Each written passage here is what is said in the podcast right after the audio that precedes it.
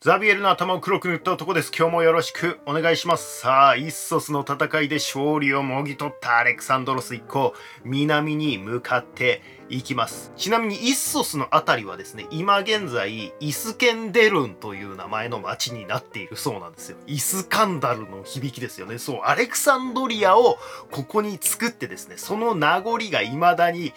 そのイスケンデルンという名前の中にですね、残ってるわけですね。アレクサンドリアだったんですね。アレクサンドロスはどんどん攻めていってるけど、こうやってきちんとね、町を作ったりして、その、この地方のサトラップを任命したりしながらですね、えーちゃんと内政も整えつつ、守備隊とかも残しながら先に進んでいくんですよ。めっちゃ優秀っていうね。もうゲームみたいですよね。信長の野望かシビライゼーションでもやってるかのようなね。そしてフェニキア勢征伐に向けてですね、進軍していくわけですよ。するとペルシャから手紙が来るんですね。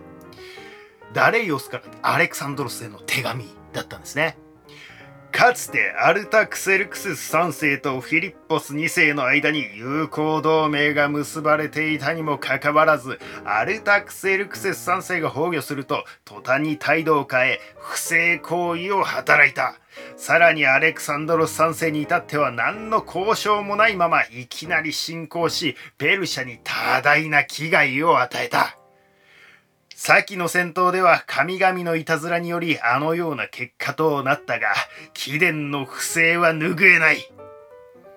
しかし我々は寛大である。家族を返してもらえれば許そう。さらに友好の証として十分な金品も与えよう。そして再び友好国として同盟を結んでやらないこともない。みたいな。尊大っていうね。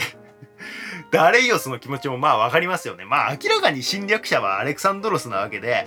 その侵略者どもにね、家族をさらわれたみたいな構図になってるわけですから、まあお前が置き去りにして逃げたんだろうと言えばそれまでなんですけど、アレクサンドロスは手紙を読んでですね、筆を取るわけですよ。全アジアの王、アレクサンドロスからダレイオスへ。貴殿は歴史に学ぶということも知らないようだな。ペルシャがギリシャに行った非道の数々をご存じないようだ。多大な危害を与えたのはどちらか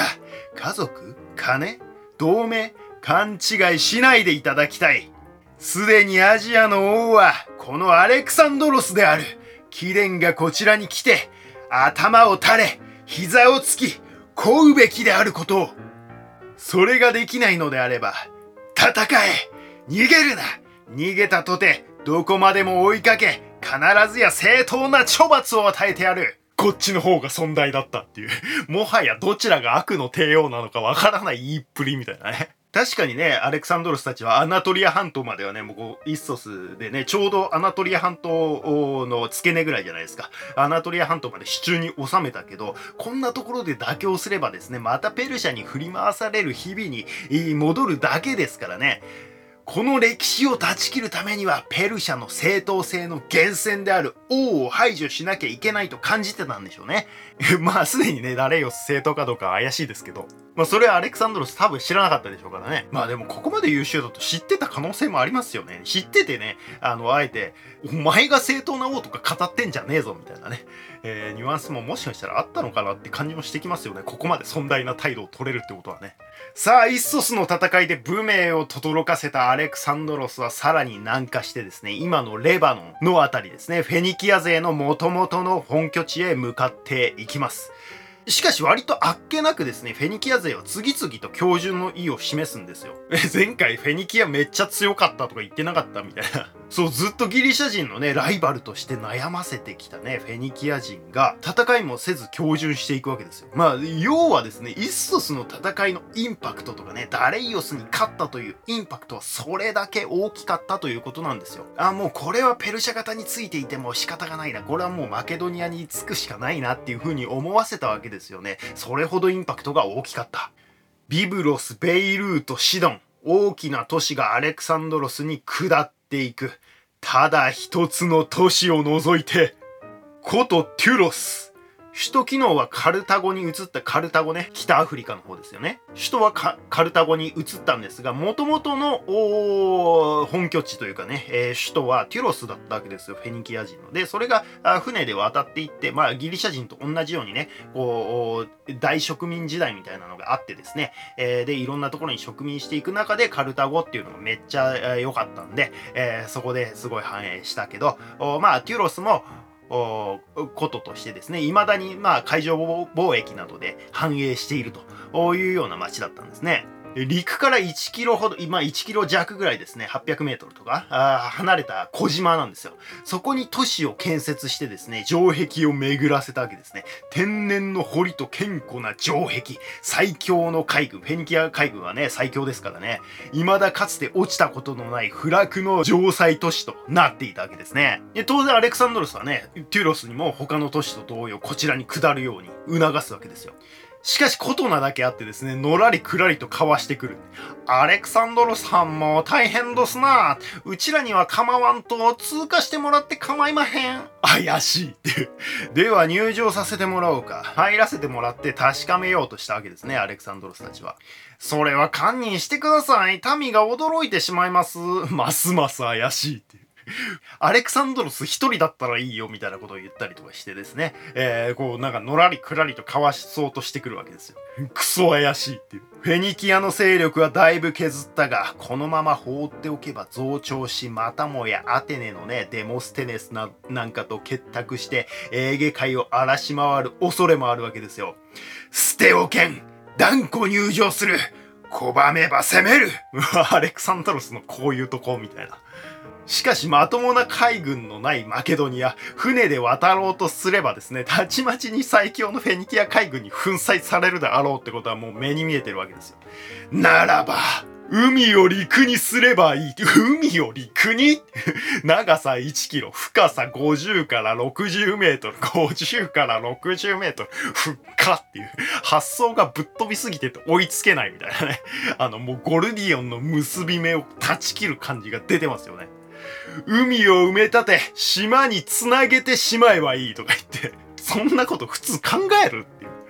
何せここはレバノン。かつてはフンババが守ったとされる杉の森がある。木材には事欠かないわけですよ。またもや公平部隊が活躍するわけですね。海を埋めて埋めまくるっていう。ゴーって。ここうやって埋めていってですね、あのもう陸地とテュロスの島をですね、つなげてしまおうと。ええ、もうあしらは埋めるの慣れてますからね、あの公平が言うわけですね。もうあしら慣れてますからね、ハリカルナッソスでも埋め切ってやりますからね、怖いもんってなー な、なんだ？なんか敵が船で近づいてきてですね、と網で公平をさらっていくんですよ。と網をブワーって投げてですね、あの、と網に公平捕まってこうやって引っ張られてですね、そしてそのまんま城壁に吊るされていくっていうね、もう地獄絵図みたいな。もう埋めてるところをバーって投げて、ガーガーガーそしてそのまま吊るされるっていう。さらにもう矢やら石やら熱湯やらが降り注いでくるわけですよ。この埋めてる間に。そして途中まで完成したところにですね、あの、河川って言っても、あの、火に燃えた、あの、船ですね。それを、あの、突入させられてですね、その陸地せっかく途中まで作ったところが燃やされて、もう台無しになるみたいな。あー、燃えてるせっかく作ったのに全然陸地完成しないですね。なんと数ヶ月これを繰り返すっていう、埋めては壊され、埋めては壊されを繰り返してですね、数ヶ月っていう。で、もうやや石に耐えられるようにですね、公平も鎧を着たまま作業に当たるわけですよ。もうガッチガチだからこれで大丈夫。もう埋めて埋めて、もう鎧着てですね、埋めて埋めて埋めまくるわけです。作って作って作りまくる。もうゴリ押しでついに陸地を城壁につけることに成功したんですね。すごいな。もう壊されては作って、でももう、もう矢が当たっても大丈夫なようにできてるからもう大丈夫。そしてハリカルナッソスに続きですね、あの工場塔の出番ですよ。工場塔を城壁につけるんですね。がしかし、なんと城壁が高くなっていてですね、あの、あれ？みたいな。工場灯をつけたんですけど、工場灯でも届かないんですよ。いや、絶対、えー、さっきまでこんな高くなかったの？昨日までこんな高くなかったの？なんでこんな高くなってんの？みたいな状態なわけですよ。ならばっつって、あの、工場灯をさらに高くするんですね。するとまた城壁が高くなってるみたいな。それならさらに工場塔を高くするってもうそのいたちごっこなんですね。で、高くなりすぎて不安定になった工場塔に今度また縄をかけられてですね、引き倒されて、じゃあみんなバタバタ倒れていくわけですよ。で、倒れたところに上から熱、熱に熱せられた砂ですね。熱さ。熱さをブワーってかけられたりとかですね。あの、溶けた硫黄とかをですね、あの、落としてくるわけですよ。で、公兵たちもね、まあ、あの、兵士たちもね、鎧を着てますから、鎧の隙間にその硫黄とか熱さが入ってですね、もう、阿鼻共感。いやー焼けるーみたいな。もう地獄と化すわけですね。あまりにも無謀な正面突破なわけですよ。さすがに無理か。あ、そうか。使える海軍あるじゃないか。ここでひらめくんですね。遅えよ、みたいな。そう、すでに標準を示したビブロス、ベイルート、シドンなどのですね、そのフェニキア諸都市ですよ。フェニキア人もギリシャ人同様、決して一枚岩じゃないわけですね。アテネのような街もあれば、スパルタのような街もあるわけですよ。なので、今まで落としてきたね、そのビブロスとかベイルートとか、シドンとかね、えー、そういったあフェニキア人の彼らの軍艦がですね、あのアレクサンドロスの要請によってですね、協力してくれということで要請して、その軍艦がテュロスに到着するわけですよ。その数200隻ですね。これによってテュロス海軍もたまらず港に引っ込むんですね。あ、まあ、あと、フェニキア人だけじゃなくてね、あの、キプロスの海軍とかもね、えー、なんか協力してくれたみたいですね。今度は海から攻め立てるマケドニアの優秀な工兵隊とフェニキアの優秀な船乗りのコラボが起きるわけですね。あの、公兵がですね、まあ、あのー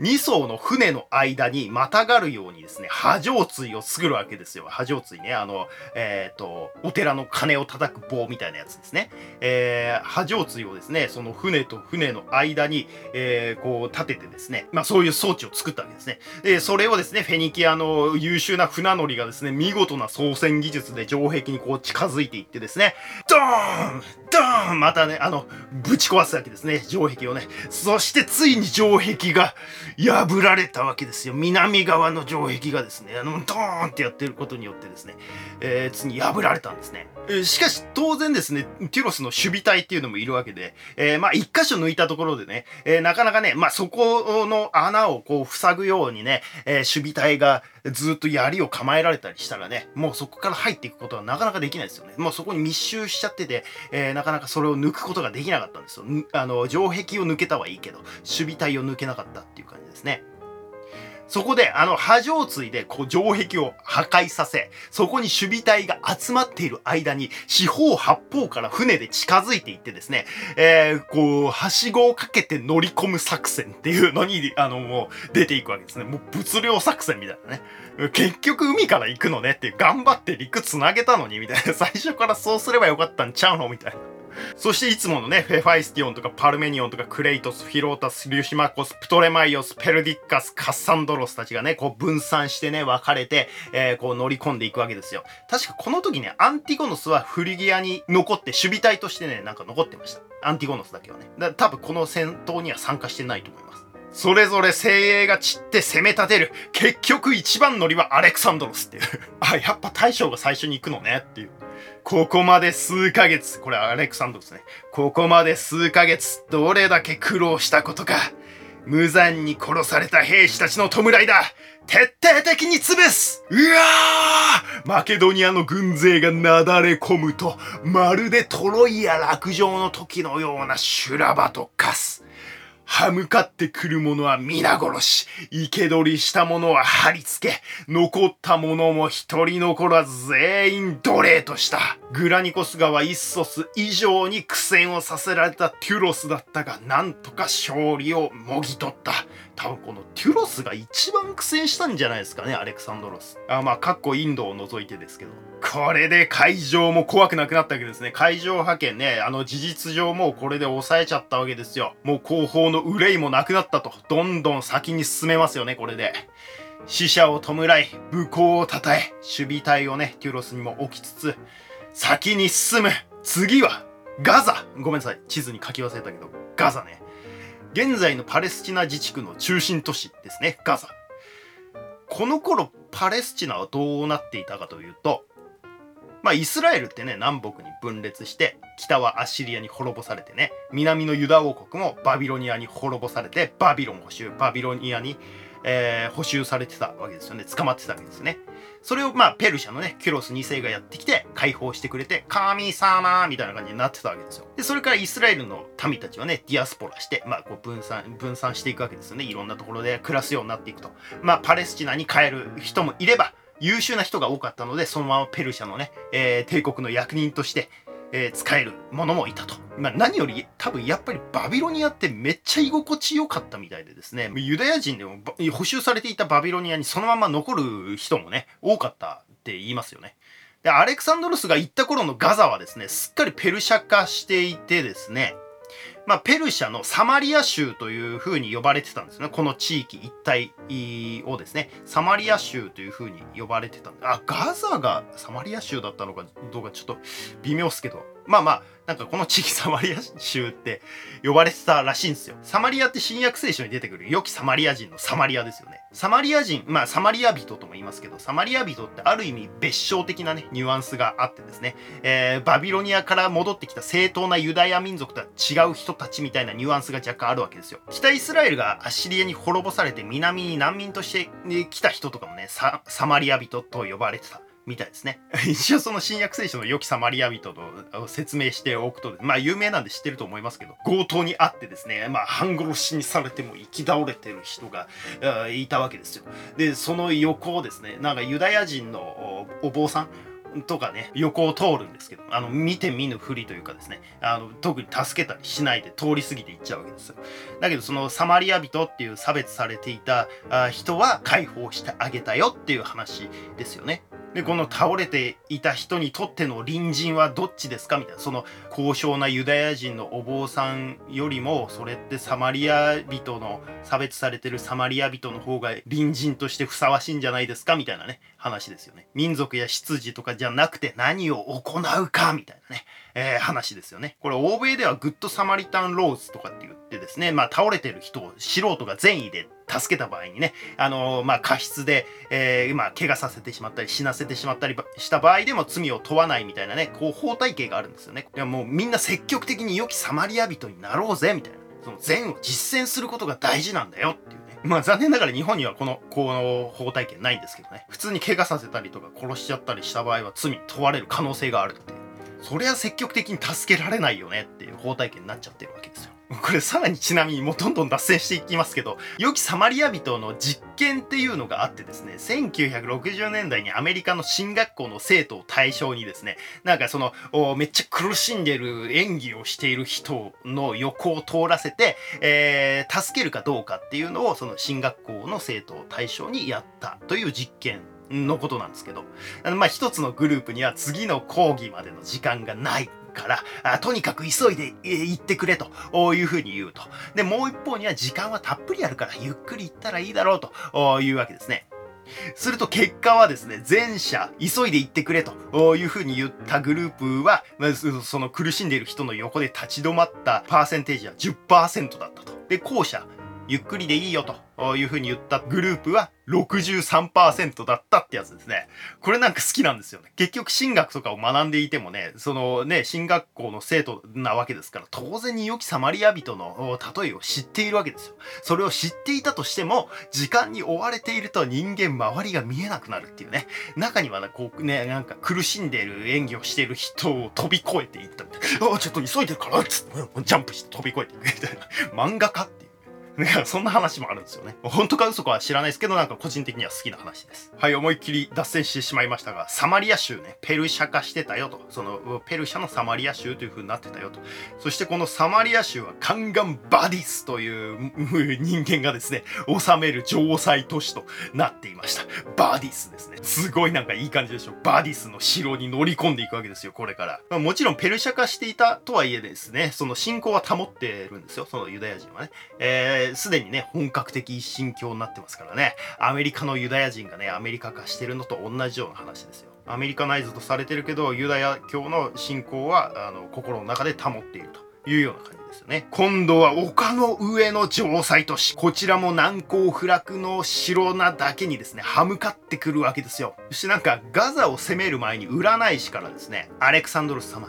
あなたはこの町を攻略できるでしょうが、あなたは負傷するでしょう。と告げられるんですね。アレクサンドロスはですね、そうか気にせず突っ込むっていう 結局突っ込むんだっていう。何のために聞いたのみたいな。そして見事に右肩に矢が刺さって、ガーって思いっきり負傷するんですね。ガーそしたらですね、よし占い師の言葉が当たったなこれでこの街は落とせるってなんというポジティブ解釈するんだっていう。だが、ガザもまた健康で結局抜くのにですね、2ヶ月かかったんですよ。で、このカンガンバディスっていうのもまた結構強くてですね、もう全身血まみれになりながらすごい必死に抵抗してくるんですね。で、意識がもう朦朧としてなくなるまでですね、必死に抵抗を続けるんですよ。でもアレクサンドロスはね、抵抗する者には容赦ないですからね。もう意識を失い倒れたカンガンバディスをですね、裸にしてですね、自分の戦車につないで引きずり回して見せしめる。もう完全にアキレウスの真似ですよね。もう確かに容赦ない感じとか怒ると激烈になる感じとかね、すごいアキレウスっぽいですよね。そして当然反抗した者は皆殺しにする。やっぱかなり激烈ですね。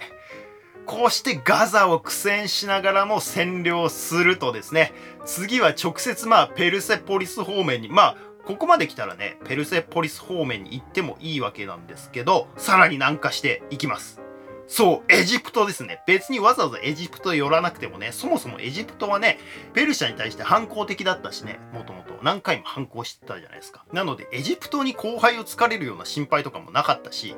単純に遠征目的であればですね、寄る必要必ずしも多分ないと思うんですけど、そりゃあ誰だって近くまで行ったらね、エジプト行きたくなりますよね、みたいな。そういうノリ。